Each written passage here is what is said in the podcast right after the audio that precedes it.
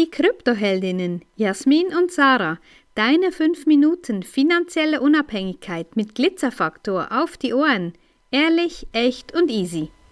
Kennst du den Unterschied zwischen Sparen und Investieren?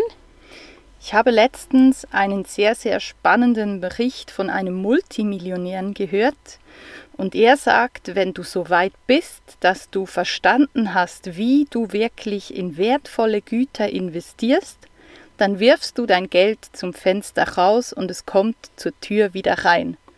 Und wenn du einmal verstehst, wie dieser Kreislauf funktioniert, wirst du nie wieder Geld ausgeben für Dinge, die du aus dem Geschäft trägst und die danach den Wert verloren haben. Wie ist es oft mit Kleidern und den ganzen ähm, Gebrauchsgegenständen, sage ich jetzt mal. Wir alle leben theoretisch gesehen im Überfluss. Ja, wenn du mal eine Küchenschublade beispielsweise bei dir aufmachst und mal guckst, was da so alles rumfliegt, und wie viel davon du effektiv noch in deinem Alltag brauchst.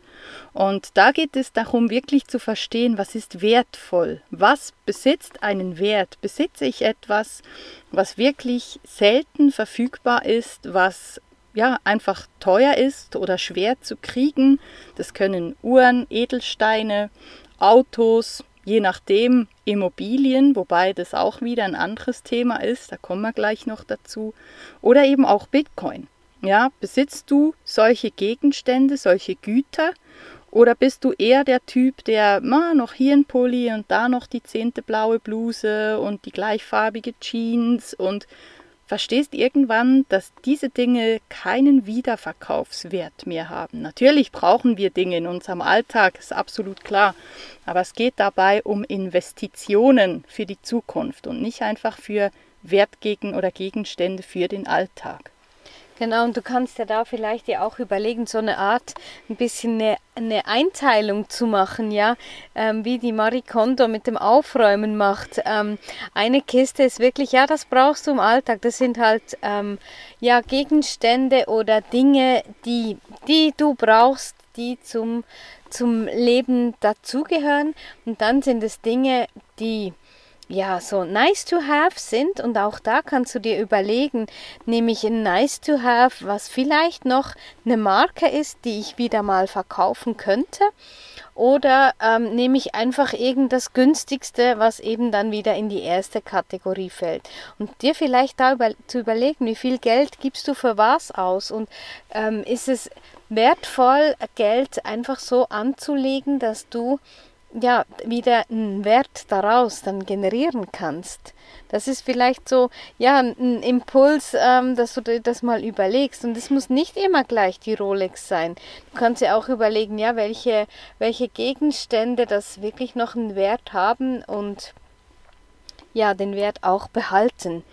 Ich habe vorhin kurz mal die Immobilien angesprochen und ähm, da hat man früher gerne gesagt, ja, investiere in Betongeld, ja, dann das bleibt dir, das bleibt dir erhalten, das wird über, den, über die Jahre hinweg, Jahrzehnte hinweg, wird es den Wert behalten und das kannst du dann auch wieder für ähnlich teuer oder sogar noch mit Gewinn weiterverkaufen. Nun, das hat sich alles ein bisschen verändert. Ich möchte gar nicht so ähm, krass ins Detail gehen, was da alles los ist, aber wenn wir einmal ähm, schauen, aus der Schweiz gesehen, wie unsere nördlichen Nachbarn ähm, mit den Menschen umgehen, die Immobilien besitzen, dann stellt es mir manchmal schon fast ein bisschen die Haare auf.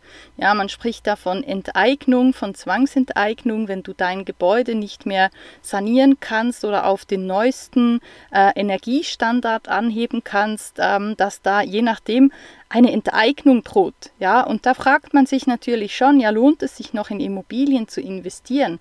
Es gibt ganz, ganz viele Möglichkeiten von Investments, von Dingen, die man äh, anlegen kann oder kaufen kann, die über die Jahre nicht nur den Wert haben, sondern auch den Wert weiter, weiter steigern. Ja, es geht dabei auch immer um Limitierung. Meine Liebste hat beispielsweise ähm, zu ihrem Geburtstag hat sie sich eine schöne Uhr gekauft und ähm, da ist es schon klar, wenn man die gekauft und aus dem Geschäft getragen hat, hat die mehr Wert. Ja, das ist eigentlich unvorstellbar, weil auch ein Neuwagen, ja, das ist so das klassische Beispiel, du kaufst dir ein Auto und äh, wenn du es aus dem Geschäft mitnimmst, hat es schon 30 Prozent weniger Wert. Also überleg dir genau, wo du dein Geld anlegst, wem du dein Geld anvertraust und sei du die Bank und nicht die Bank.